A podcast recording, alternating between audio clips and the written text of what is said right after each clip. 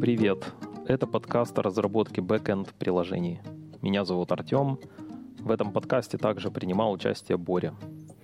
Это шестой выпуск подкаста, и мы поговорили сегодня о зависимостях в наших кодовых базах. Написать проект полностью с нуля, понятное дело, сложно. Но я надеюсь, никто такой цели, в общем-то, наверное, и не ставит. И, к счастью, у нас есть GitHub. Благодаря этому у нас импорт сторонних библиотек в нашу кодовую базу сильно упростился. Но при этом хорошо бы не забывать и о потенциальных проблемах импортирования зависимостей. Например, репозиторий, который мы используем, который мы импортируем в свой код, может содержать зловредный код. У создателя публичного репозитория могут увести аккаунт на GitHub и, соответственно, пушнуть этот зловредный код в его кодовую базу, и по цепочке мы это подтянем себе, и оно будет выполняться в нашем процессе. Также зависимость может просто перестать поддерживаться разработчиками и даже полностью исчезнуть из публичного доступа. Также чужой код — это всегда чужие проблемы в нашем коде. И здесь вывод, наверное, очевиден. К импортированию зависимости нужно подходить тщательно, выделять время на изучение зависимости, даже если у репозитория много звезд на гитхабе. Об этом и многом другом мы поговорили в этом выпуске. Приятного прослушивания.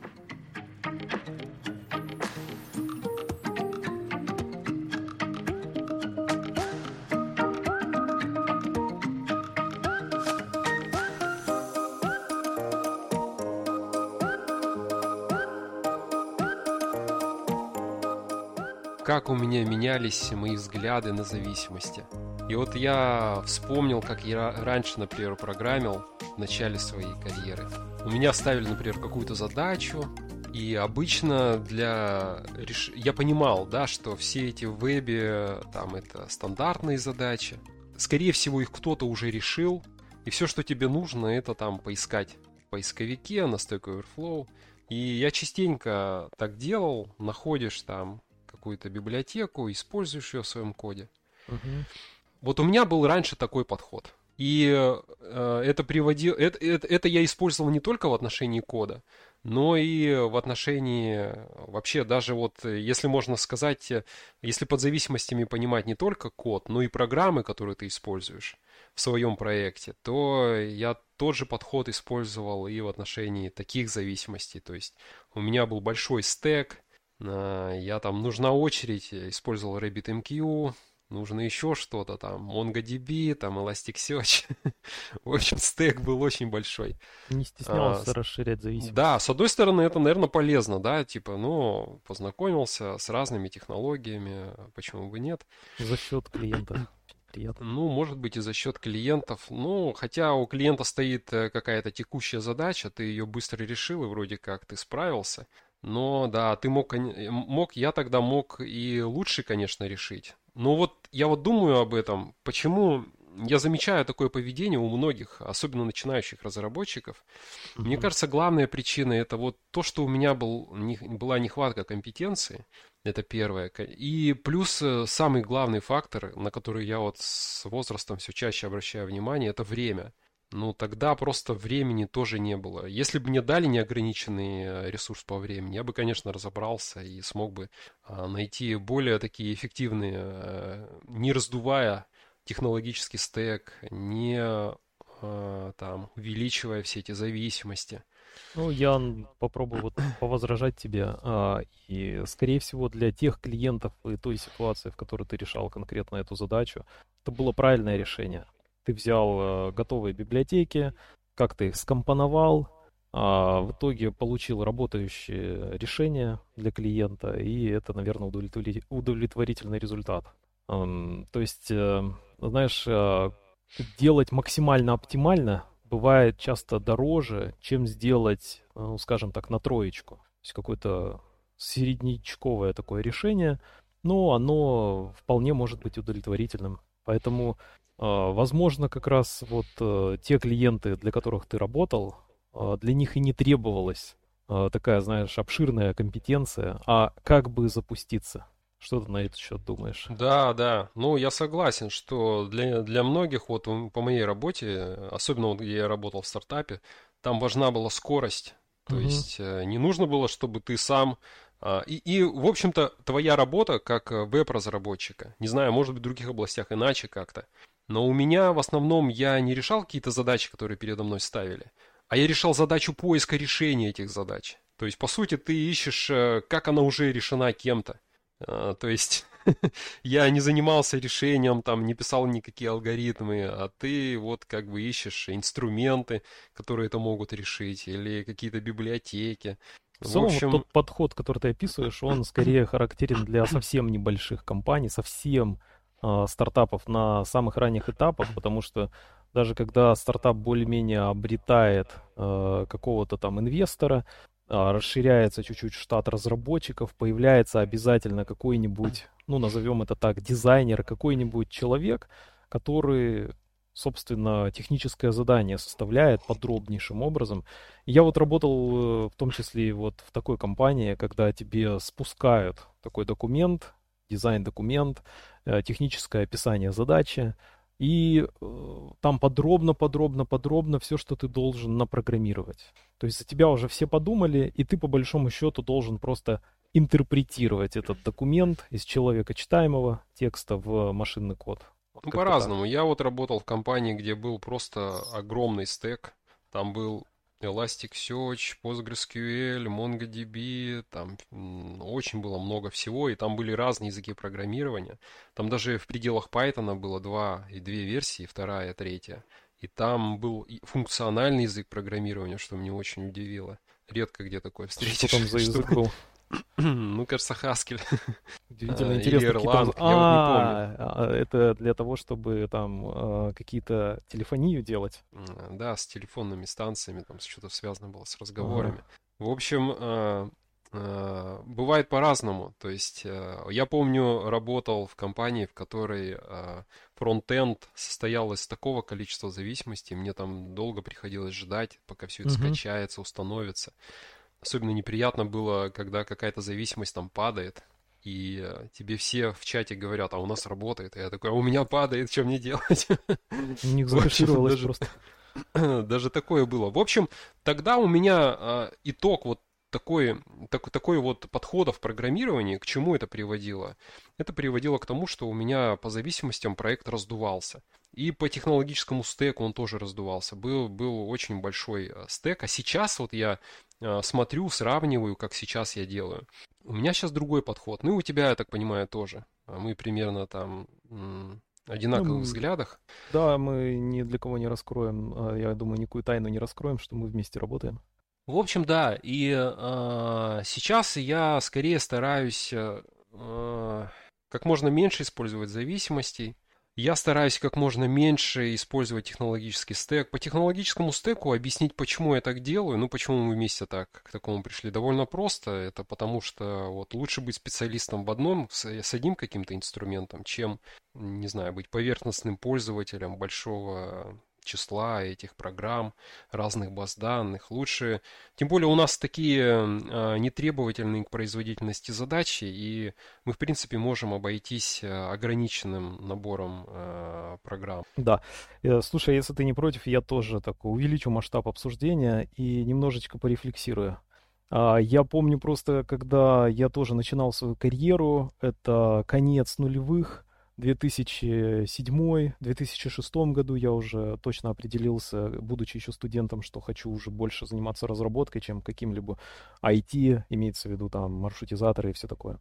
И я помню те времена, когда, а, чтобы подключить какую-то зависимость, разработчику приходилось идти условно на SourceForge, это кузница исходных кодов, да, оттуда скачивать какой-нибудь архивчик, там были какие-то файлики, ты их подключал, да, и надеялся, что там более-менее что-то работает. Чаще всего тебе приходилось потратить на подключение этой зависимости большое количество времени.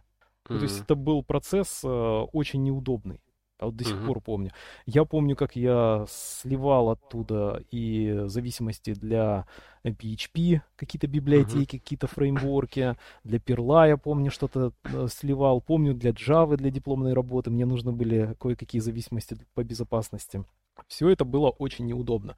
С появлением GitHub, как мне видится, вот я опять же рефлексирую, а, этот процесс импортирования какой-то зависимости, он сильно упростился.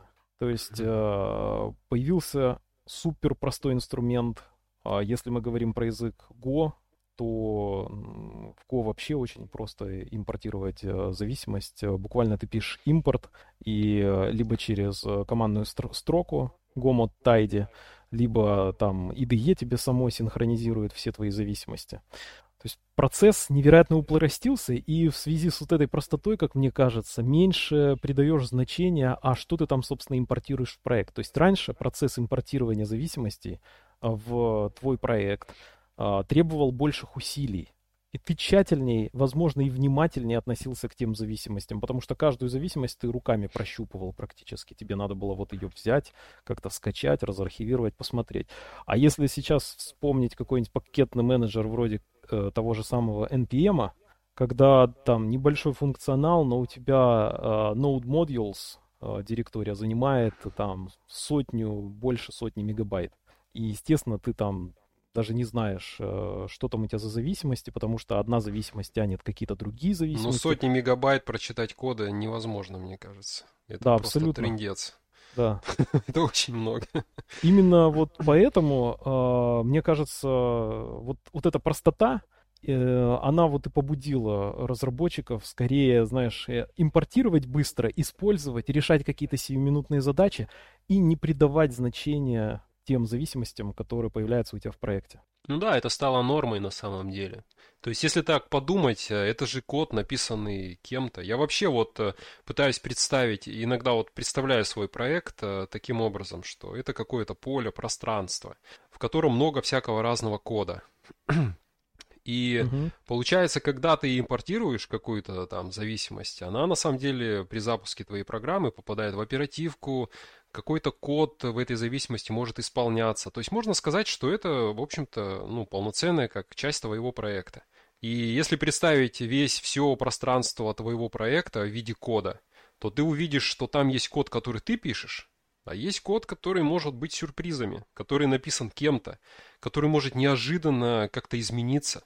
И как бы все, в общем-то, мне кажется, сейчас вот благодаря действительно простоте, благодаря вот этим пакетным менеджерам, сейчас так легко добавить чужой код, кем-то написанный. Ну и главное здесь э, метрика, которая более-менее тебе э, избавляет тебя от необходимости там погружения в исходный код, ты смотришь на количество звездочек в гитхабе и надеешься, что, ну, наверное, если там лайкнули э, 10 тысяч раз, наверное, там неплохой э, проект, наверное, там уже 10 раз все перепроверили, и можно просто этому доверять.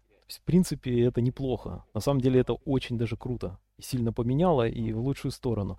Но тем не менее, а, полностью выкинуть а, то, что ты импортируешь какой-то большой кусок кода, возможно, в свой проект, это не идеальная не, не, не, не идеальный подход э, при разработке. Ну, да. Я могу тут в связи с этим пример привести, мне в голову пришел. Пример с э, гориллой э, в Go. Он достаточно популярный э, такой toolkit для разработки веб-приложений. А, там раутер, веб-сокеты, ну, практически все, кто когда-либо писал на Go, 100% находили а, а, какой-нибудь гайд, какой-нибудь для начинающих, где как раз описывается, как написать свой простейший веб-сервер или там приложение на базе веб-сокетов с помощью гориллы. Там Gorilla Multiplexer, MUX такой проект. Gorilla CSRF, там у них есть защита для сессий, там есть какой-то, ну, вот целый toolkit всяких разных утилит. И в 2022 году, ну не так давно, в декабре, то есть это сколько, полгода назад, они заархивировали свой репозиторий. Mm. При этом там очень много звездочек, ну больше 10 тысяч э, почти в каждом этом проекте, а, в этом тулките. Там, напомню, там отдельные проекты для веб-сокетов, отдельные для раутера и так далее. И если зайти на GitHub и посмотреть, то там э, больше 100 тысяч, э, знаешь, там есть статистика в правом сайт-баре а, в репозитории, можно посмотреть, сколькими другими проектами используется вот этот проект. То есть где сколько э, раз э, вот этот текущий проект, который ты смотришь сейчас на страничке на GitHub, указан в качестве зависимости. И Gorilla Router указан там 116 тысяч раз. То есть представь, супер популярная библиотека, от которой зависит гигантская кодовая база, написанная на Go, гигантское количество проектов, она уходит в архив. А что такое архив? Это значит, что репозиторий, репозиторий read-only остается.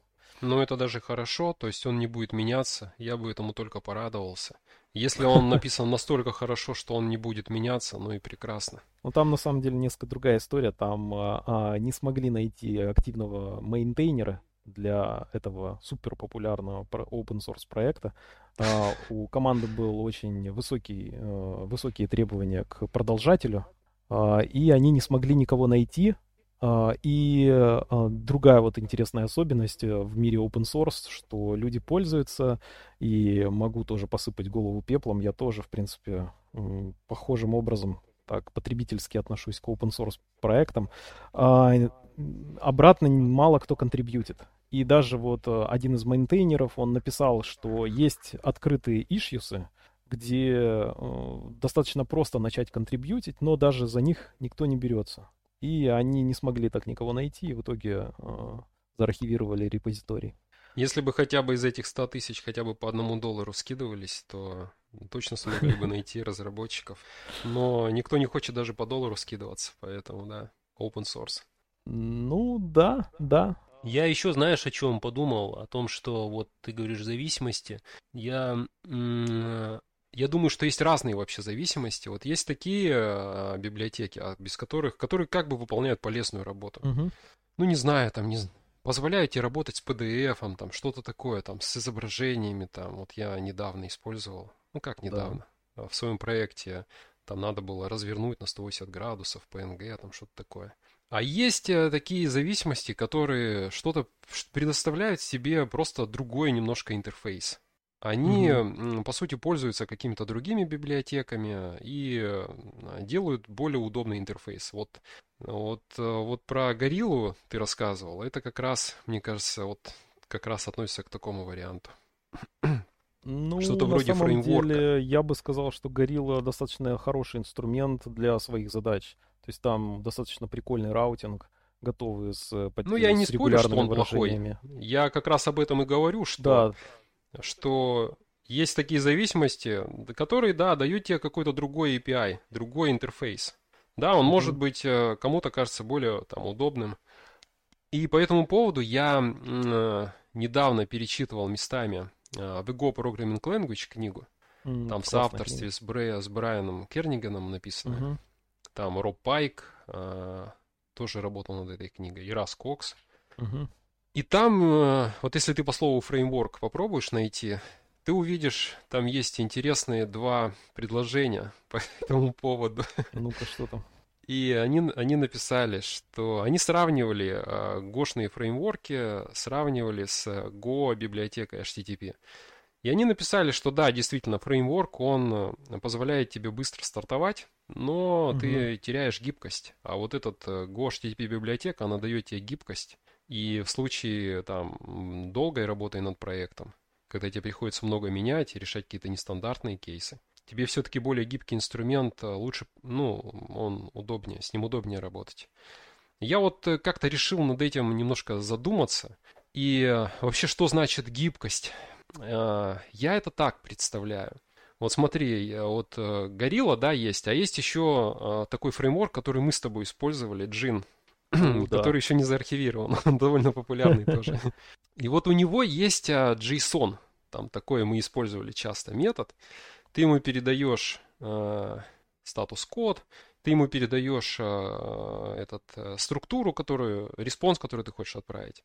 Uh-huh. И он за тебя, он за тебя э, там добавляет header нужный, он за тебя э, делает marshaling этой структуры, uh-huh. э, JSON marshaler вызывает и записывает статус-код, и записывает slice байтов э, респонса. То есть, по сути, с точки зрения пользователя, вот если бы я писал без этого фреймворка, мне бы приходилось вызывать все эти э, действия, все эти инструкции, функции, методы, mm-hmm. вызывать самостоятельно.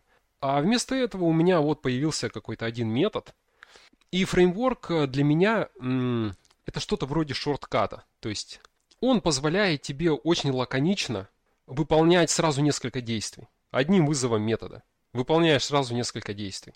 И в этом как раз и состоит потеря гибкости. Потому что когда ты сам эти действия прописываешь, ты можешь, ты можешь на каждой ступени, грубо говоря, вклиниться и что-то свое написать.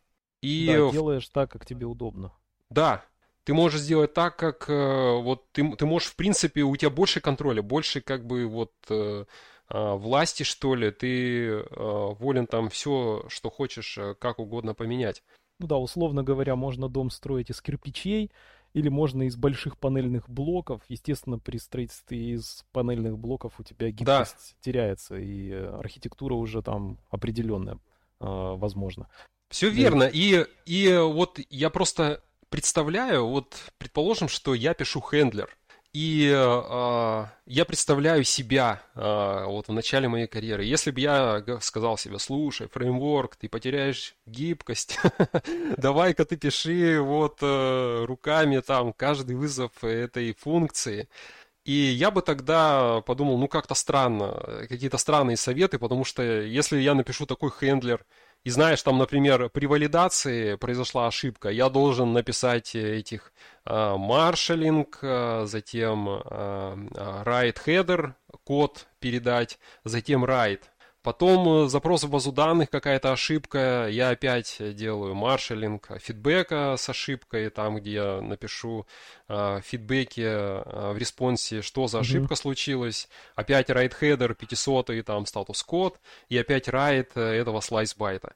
Что-то еще случилось, и опять, и у тебя в хендлере получается вот очень повторяющийся, часто используемый код, и вроде как э, ты, ну, мож, можно э, задаться вопросом, но нафига так делать? Ведь можно же использовать джин.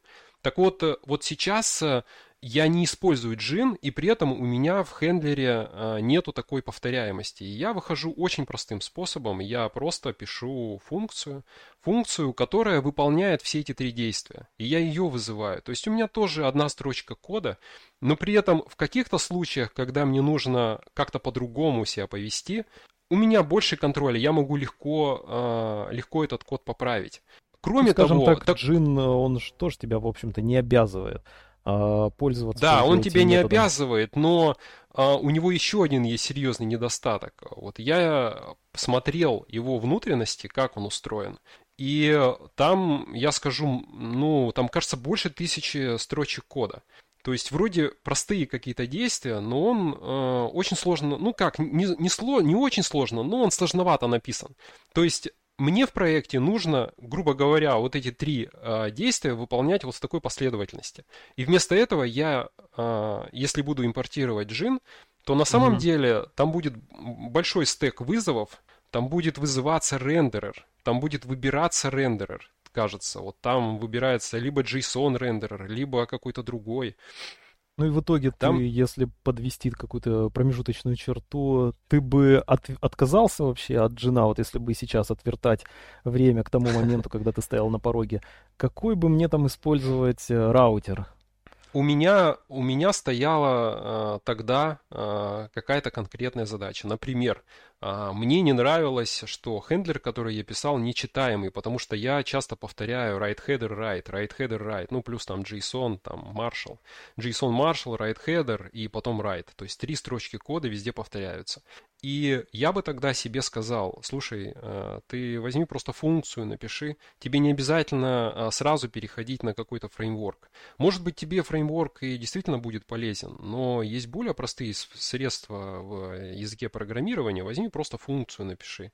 И сразу у тебя, э, вот у тебя стоит задача повысить читабельность твоего хендлера. Ну, ты легко можешь это сделать вот такими способами.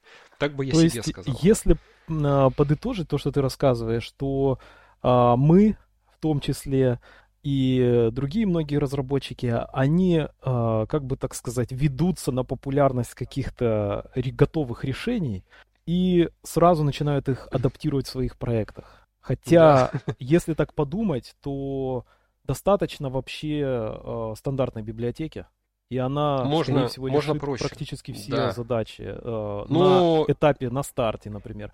Но обычно же какая мотивация стоит? Когда ты выбираешь какую-то технологию, ты думаешь, так, она, наверное, ускоряет э, все процессы э, разработки. Я буду быстрее писать, быстрее закрою все задачи, э, задеплою побыстрее.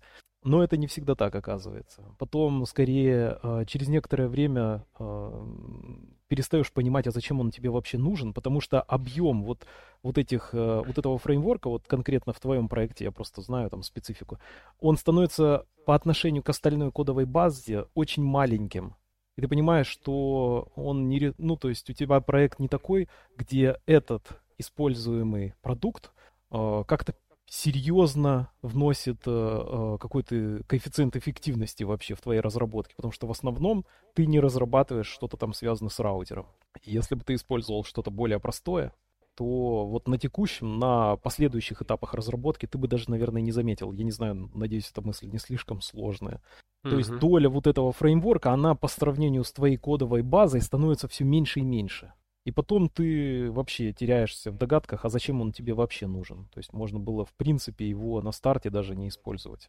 Да, верно. И кроме того, вот, например, возникнет что-то нестандартное. Вот вернемся к тому же JSON методу.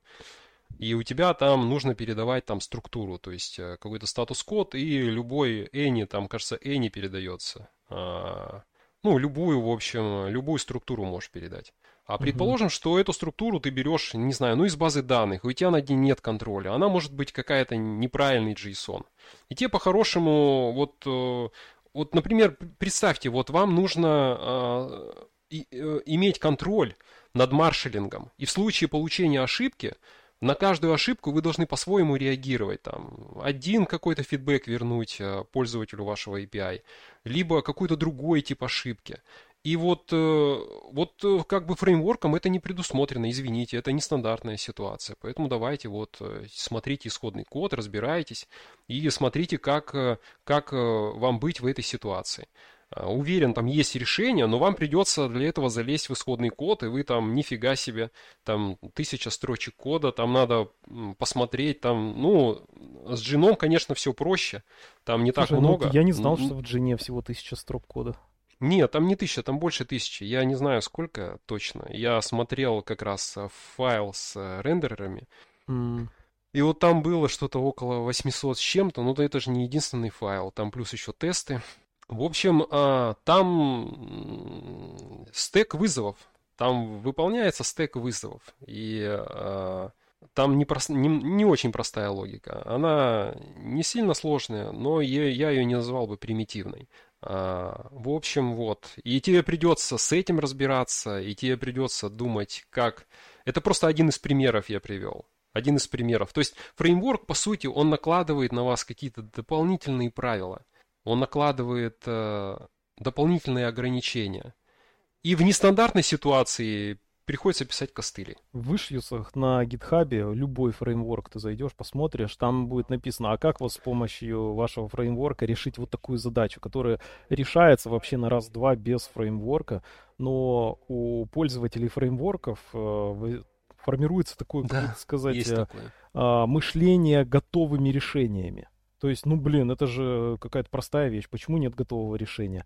И э, ты даже не задумываешься часто что можно на самом деле то, что ты хочешь сделать, решить очень просто. То есть это такое магическое мышление. То есть типа, ну вот же есть там шайтан, машина какая-то, почему да. она не делает так, как я хочу? Вот. Да, а, да, хорошо, да. вот от этой, от, э, скажем так, от сложности, то есть когда ты э, импортируешь какой-то проект, в котором ты, скорее всего, не до конца разобрался, то есть ты импортируешь какую-то сложность в свой проект, э, но по-хорошему, конечно, в ней разобраться, чтобы понимать, насколько она тебе нужна, эта зависимость или не нужна, это одна проблема. А еще с зависимостями бывает другой, э, другая, другой тип проблем, это когда зависимости могут в принципе исчезнуть. Mm-hmm. То есть э, тут хорошо, например, с гориллой. А они заархивировали, да, она в публичном доступе, read-only, пожалуйста. А, аналогичным образом мне очень нравится база данных Key Value. Она мне нравится в смысле, а, как э, я исходный код читал просто э, по приколу несколько лет назад. BoldDB. Это Key Value Storage. Они ее заархивировали и сказали, да мы, в принципе, разработали все, что хотели разработать. И решили вот оставить, оставить ее в таком виде э, неизменным. И заархивировали этот проект. Но есть такие проекты, которые просто исчезают.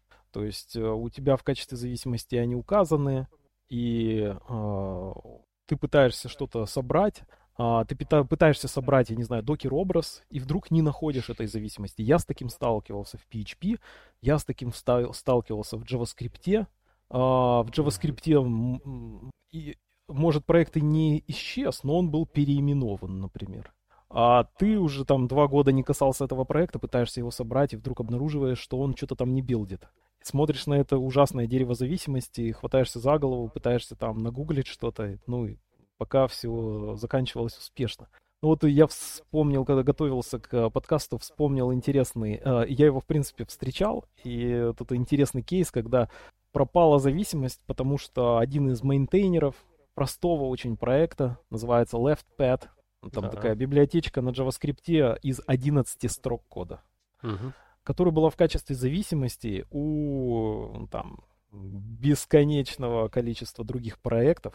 Потому что, ну, кто знает, кто-то там по дереву зависимости, там, кто-то импортировал, потом э, проект, э, кто-то импортировал этот left, left pad, Потом вот этот проект, который его импортировал, стал популярный, все стали его использовать, и все там забыли, что где-то одна из зависимостей это какая-то маленькая штуковинка на 11 строк кода. И один из мейнтейнеров, у него был конфликт с, э, э с саппортом NPM, там э, связано, там достаточно интересная история, если кому интересно, можете в э, ноутсах посмотреть, я ссылку оставлю. Э, там турецкий разработчик э, разрабатывал open source проект, э, наименовал его определенным образом, и какие-то ребята из Канады с, с зарегистрированной торговой маркой сказали, что это нарушает э, правила использования этого имени, потребовали его переименовать проект, он отказался, в общем, на него надавили саппорт э, в NPM, чтобы переименовали. В итоге он там поудалял все и сказал, что вообще не хочу связываться с этим всем. В общем, такие дела. Такая вот предыстория, там подробнее можно ознакомиться будет по ссылочке в описании. И проект просто исчез на какое-то время и перестал билдиться. И э, интересно, как решают эту проблему в разных компаниях. То есть э, вот э, существует три решения, ну как мне вот сейчас в голову приходит, э, как я это вижу, три стратегии решения вот этой проблемы с исчезающими зависимостями. То есть опять же, почему мы сейчас вообще об этом говорим? Представь, у тебя проект разрастается, ты бесконтрольно используешь зависимости. Соответственно, ты не знаешь, что может произойти с зависимостями в будущем. Что там произойдет с разработчиками этих зависимостей. А, может быть, они захотят заархивировать, а может быть, они захотят удалить эту зависимость. До конца, кто знает. Это open source. И а, существует три стратегии, и существует четвертая стратегия, которая мне очень нравится, она гошная. И а, могу начать с последней, наверное, потому что а, она такая прикольненькая. Хотя нет, давай я ее оставлю на потом. То есть первые три, три стратегии решения э, проблемы с зависимостями, с тем, что они могут исчезнуть, это первое. Это какой-то прокси зависимостей. То есть, когда ты подкачиваешь себе в проект э, зависимости, то ты их подкачиваешь не напрямую с э, репозитория, э, там, модулей, э, репозиториев, э, пакетов и так далее, а ты это подкачиваешь через свой прокси, который кэширует их. И если вдруг даже зависимость не оказывается, то э, ты можешь заново скачать эту зависимость из кэша. То есть там существует прям гигантская плеяда этих э, готовых решений э, для компаний, которые вот без, заботятся о надежности сборок, у которых, например, много сборок, и им нужен какое-то такое надежное решение. Второе решение, это вот то, что я прочитал э, по ссылочке из статьи Раса Кокса, о которой ты говоришь. Там э, ссылка номер один на э, публикацию о гугловском монорепозитории. Ты читал про него? Да, я немного почитал. Я могу сейчас э, дополнить этот э, да, э, смысл в том, что ну да, это, мне кажется, это не очень, возможно, интересная тема, но да, это необычно. Вот это бы я об этом сказал. А, они э, в Гугле разрабатывают э, большую часть э, своих приложений в одном монорепозитории. Ну, по крайней мере, вот эта статья, которую упоминает Раскокс, это датировано 2016 годом. У них разные проекты. Есть проекты, которые они разрабатывают и а других как микросервисы, ну, то есть так, как мы обычно разрабатываем в разных репозиториях. Но у них есть основной продукт, и они его разрабатывают как раз как один репозиторий. И ты... Э, а, дело в том, что этот репозиторий, он огромный, он там занимает э, терабайты, что ли, пространства. То есть очень много, у него очень большой объем. Понятно, что представь, ты разработчик, ты такой приходишь, так, склонирую-ка я у себя проект, и как бы, если каждый будет по эти терабайты клонировать постоянно, то, а, конечно же, это будет очень медленно все работать, и у них в облаке хранилища ты на самом деле себе локально ничего не клонируешь, а заходишь в облако, и там у тебя создается твой workspace, это, грубо говоря, твоя папка, и все, что ты, а, все изменения, которые ты вносишь, а, все, грубо говоря, div, ты, например, правишь какой-то файл, и вот все эти исправления, они попадают в твою папку. Uh-huh. И также у этого, у этого репозитория у него всего лишь одна бранча, ну, одна основная бранча. То есть у них, грубо говоря, все, вот все, что ты видишь, э, вот ты заходишь э, в это облако, ты смотришь файлы, и ты видишь как раз самые новые, самые новые, самую новую версию, самую актуальную версию. Да, это, это так называемый trunk-based development, то есть когда у тебя там основная мастер бранча, и ты вот туда все закидываешь изменения. Я помню, да, мы когда-то думали о том, а как сделать, вот, э, там, когда я работал в одной компании, мы размышляли, а как лучше отдельные репозитории, там, допустим, фронтенд, бэкенд отдельно, либо вместе. Но вот есть э, крупные компании, которые вообще все в одном репозитории делают. Не только э, в пределах одного какого-то сервиса, а вообще в пределах всех своих сервисов.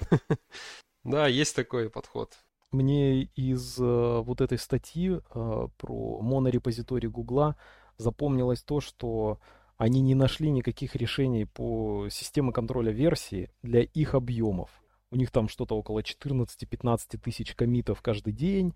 Э, это те, которые люди делают. Еще плюс там 20 с лишним тысяч ежедневных комитов. Это система автоматическая, вот это continuous integration, э, всякие запуски автотестов и так далее.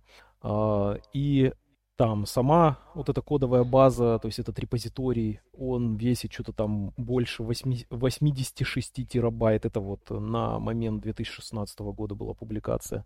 И они разработали свою систему контроля версий. Как раз вот то, о чем ты говоришь, такая распределенная система контроля версий. Ну да, это да, вот интересно. другое решение про зависимости. Это когда у тебя один репозиторий. То есть э, ты, в общем-то, э, все зависимости, все свое ношу с собой. Ну, я бы, знаешь, что сказал? Я бы все-таки вот, э, вот, вот этот плюс, а, а, почему они так делают? Я бы немножко остановился на этом. И вот как я понял, там очень простое объяснение. То есть вот э, у нас э, мы одно время создавали много сервисов, и когда ты хочешь внести изменения в один сервис, тебе надо понять, а на что влияет этот сервис, на какие другие. Зайти в них и тоже поправить, если изменился публичный API.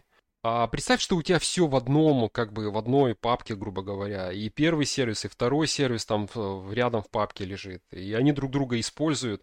Ну, как бы ты, вот э, как в IDE, да, ты правишь э, название функции. И ты, грубо говоря, можешь там тут же внести правки во всех э, других каких-то модулях, которые используют твой, твою библиотеку.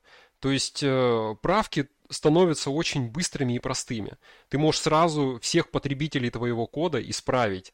А, например, если ты решил исправить название функции или название класса. То есть э, в этом есть э, плюс. Он, он, плюс состоит в том, что очень легко рефакторить, э, легко изменять. Да, согласен. Я даже вот ты сейчас это э, говорил, и я представил, как бы, наверное, было бы даже удобно в наших проектах. То есть у нас вот сейчас для э, клиента, например, там что-то 40-50 репозиториев, там действительно mm-hmm. много разных проектов. И я просто представляю, насколько было бы удобнее действительно э, применить единые правила сразу для всей кодовой базы. Например, там да. внедрить условно статик чек, да, там ты сразу это бы адаптировал сразу для всей кодовой базы, а так у тебя разные разрозненные вот эти репозитории, и и много стороны, повторов. Бы... У тебя у каждого свой там докер-файл. А тебе по-хорошему надо, да, один докер-файл, который... Ну там, скорее всего, может быть, даже был бы разные докер-файлы. Это уж не такая уже большая проблема. А вот скорее вот сам код можно было бы действительно рефакторить, приводить к одной и той же, например, версии Go. Ну это да? тоже, да. Или какие-то вот, например, там не только же есть, например, статик чек, а есть еще там, например, Go Security. Я вот все хотел бы его адаптировать в наших проектах тоже. То есть э, тоже анализирует э, синтаксическое дерево твоего проекта, гошного, и всякие security проверки делает там, насколько хорошо ты безопасно используешь, например, там раутер, насколько безопасно ты там отправляешь запросы, обрабатываешь входящие параметры, не хранишь ли ты какие-нибудь там зашитые пароли э, внутри своей кодовой базы. Mm-hmm. Согласен, да.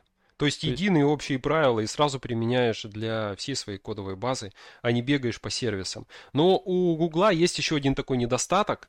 Это то, что когда они, грубо говоря, вот смотри, ты работаешь всегда с актуальной версией. А что, если ты решил какую-то фичу там изменить? Ну, как бы у тебя же актуальная версия, она как бы э, билдится часто, и она попадает в продакшн, ты не можешь старую версию удалять. И они, э, это скорее не сло, это, это я бы не сказал даже, что это прям сложность работы. Ну, это просто такая особый подход к разработке. То есть у них э, обычно в коде существует сразу несколько версий. Угу. И они, используя флаги, вот э, как-то переключаются с одной на вторую. Если ты, например, новую фичу разрабатываешь, то ты не удаляешь старую, а ты просто добавляешь новую, и э, используя как некий флаг, потом ты сможешь полностью переключиться на а, новую версию. Ну, то есть вот такая есть особенность. То есть у них э, код повторяется частенько, э, сосуществует, и старые фичи сосуществуют с новыми. Я вспомнил один из докладчиков по Go Best Practices. А, как раз говорил о том, что гошный подход, в принципе, иногда не так уж и плохо взять и скопировать несколько строчек кода из э, чужой библиотеки. Ну, это, это Роб Пайк. Это а, Пайк рассказывал. точно. Э, это он рассказывал про Go Да, да, я вспомнил даже его очередную импозантную какую-то футболку или там э, пиджак. Он приводил интересный пример. Он говорил, что даже в built-ins библиотеки есть копирование, есть redundancy, то есть избыток кода. Там, например, есть э, styrconf и sprint, и да. есть еще Unicode, Unicode и sprint. То есть и sprint, э, он проверяет printable character, э, то есть он как бы печатается в виде символа, либо он э, не printable либо, да, он не печатается. И вот этот метод существует в двух версиях. Mm-hmm. Для чего они так сделали? Unicode package, он очень большой по размерам, и а, иногда тебе хочется сделать какую-то проверку, используя там US ASCII кодировку, но при этом не хочется импортировать а, там а, большой вот объем этой Unicode библиотеки. И поэтому есть еще styrconf и sprint. Но при этом у них есть тесты, которые покрывают вот э, то, что покрывают результаты от обеих функций. То есть они в тестах вызывают а, эти две функции, и они проверяют, что они одинаково работают. А, ну, в смысле, не по логике работы одинаковые, а по результату они одинаковые. Вот. Поэтому, да, даже в built-in библиотеки есть а, а, вот такая, такой redundancy, какие-то повторы. То есть, если бы в мире JavaScript тоже частенько а, core-контрибьюторы, core-разработчики или тот же самый саппорты этого NPM э, говорили о том, что, come on, ребята, зачем вам этот left pad? Возьмите, скопируйте эти 11 строк кода, если вы, они вам Ну, тут же dry. Нужны. Тут же все же знают, что есть такой принцип don't repeat yourself. И э, очень типа это же dry, то есть э, каждый, э, наверное, человек, каждый программист слышал про этот dry принцип и что копировать ни в коем случае нельзя. А тут, получается, Роб Пайк вот такую ересь городит и говорит, что лучше там немножко скопируйте, чем вот небольшая зависимость. Зависимость это же переиспользование кода. Это, а копирование это вообще какой-то, как вот в книге про Web Pragmatic Programmer, автор этой книги, который ввел этот термин dry, он говорил о том, что тот, кто копирует, это ленивый программист. Ну, что-то такое, я помню, я читал. То есть вот угу. кто копирует, это прям, ну, он ленится, он... Зачем это он копирует? Пусть он создаст лучше абстракцию какую-то, пусть он потом ее много раз переиспользует. И вот, пожалуйста, а тут э, совсем немножко другой, другой подход. это интересно. Просто во времена, когда была написана книга программы... Pragmatic. Ага. Programmer. Это то ли конец 90-х, то ли начало ну, да, нулевых. Да. Это, по-моему, да. конец 90-х, да? Угу. Тогда еще не было Copilot. А, ну да. Сейчас, в принципе, вот э, строить из кирпичей стало сильно проще.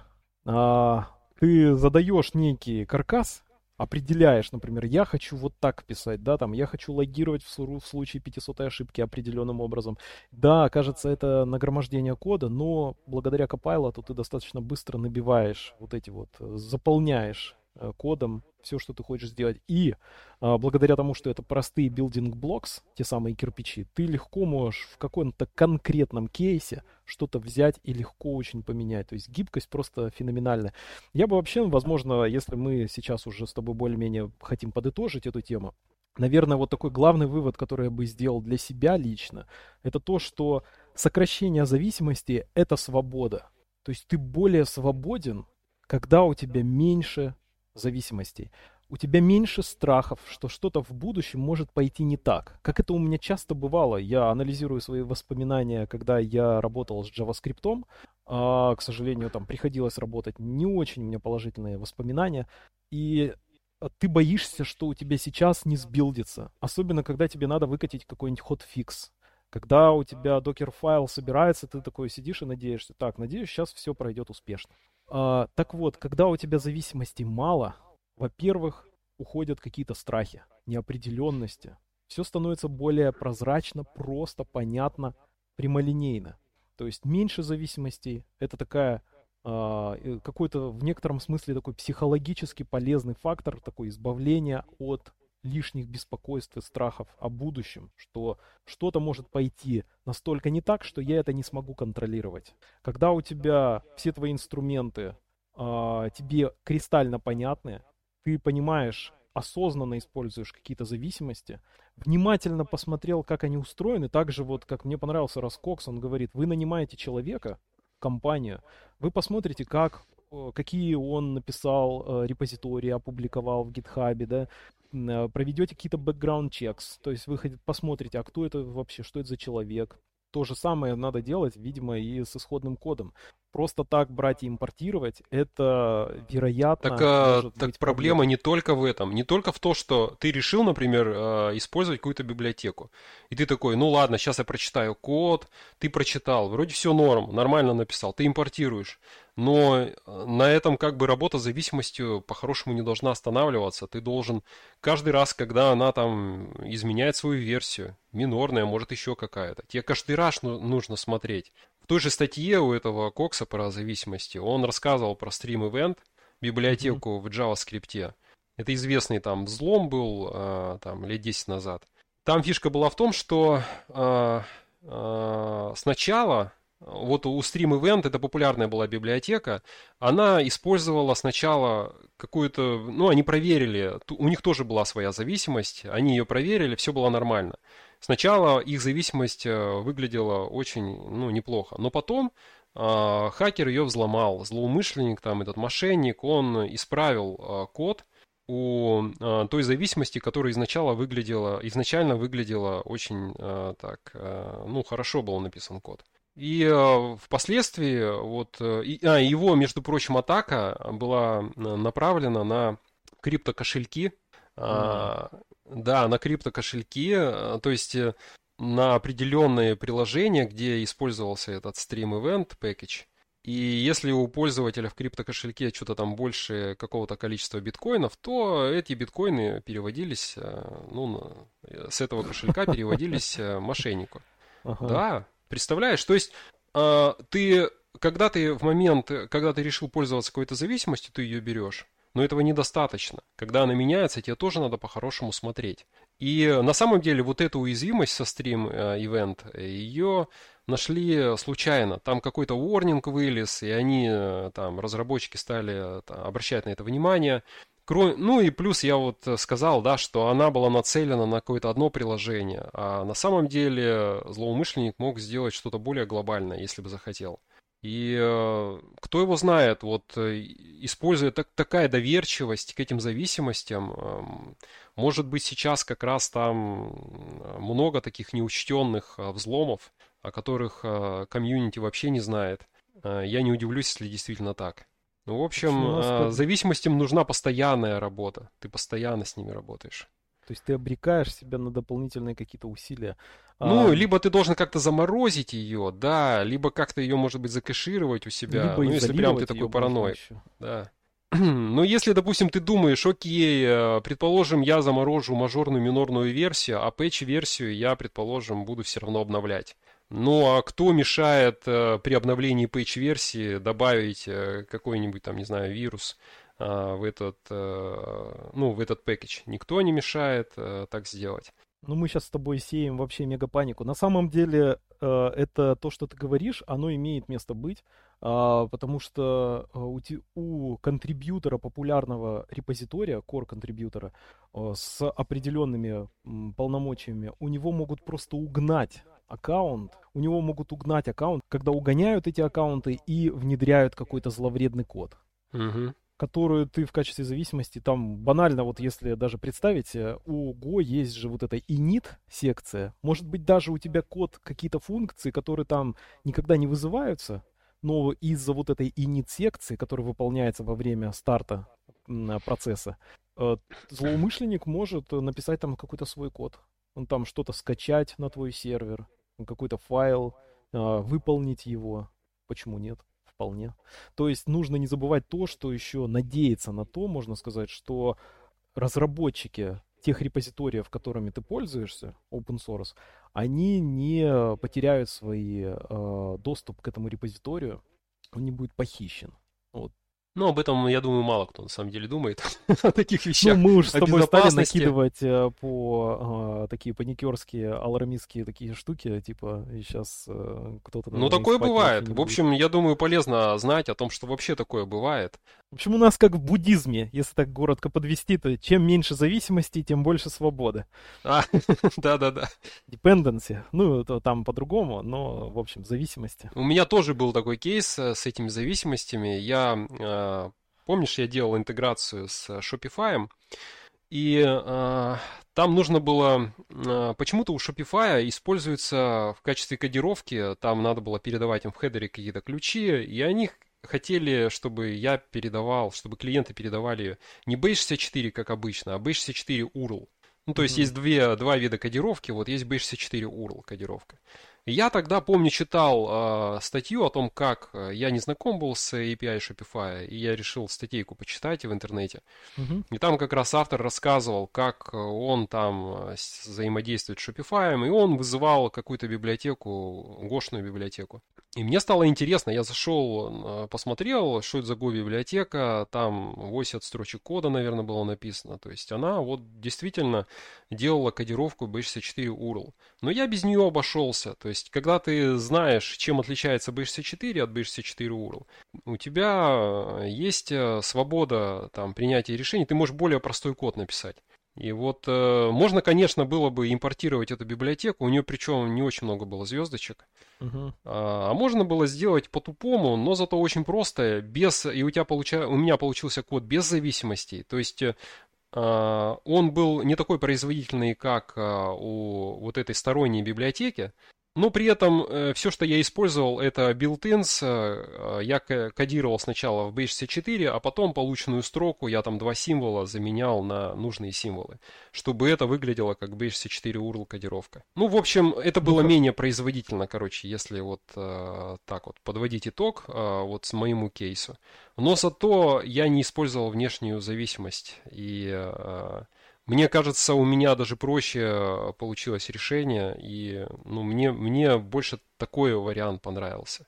Хорошо, а вот э, если закругляться по этой теме и, в принципе, какую-то вот э, выжимку мыслей э, сформулировать, э, можешь э, как-то вот, я не знаю, топ-3, э, как ты работаешь с зависимостями? Ну, например, или какие-то правила, то есть, например, ну, правило номер один – избегаю зависимостей. Я бы так э, не нумеровал их, у меня нету готового списка правил, но а, общий в целом подход. Я за простоту. И я за читабельность.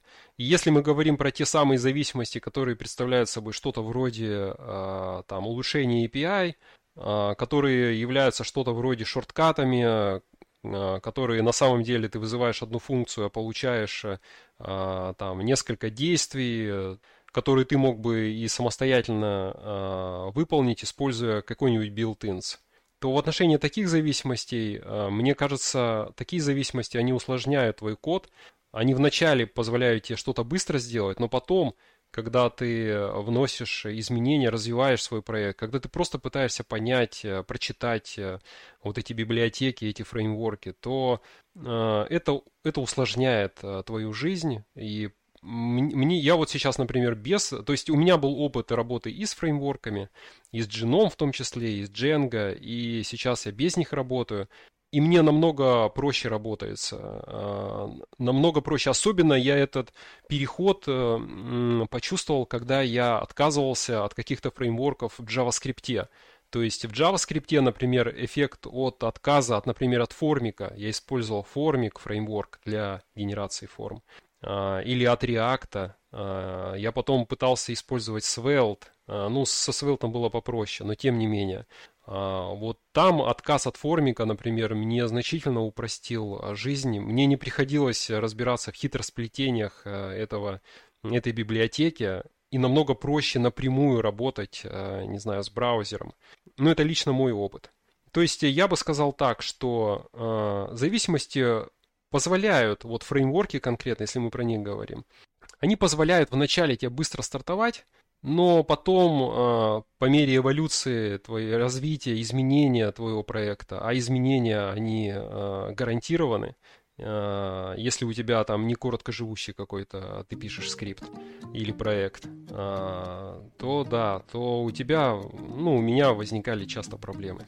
Вот такой вывод. А, я бы от себя, наверное, добавил, так подытожу этот выпуск, что первое это стремиться к нерасширению стека, сокращать зависимости, а если зависимости какие-то подтягивать, то хорошо разобраться, что это за зависимость, как ее эффективно использовать, а, как ее безопасно использовать, и если зависимость не такая большая, то, о чем ты говорил, то, в принципе, можно, наверное, ее и скопировать.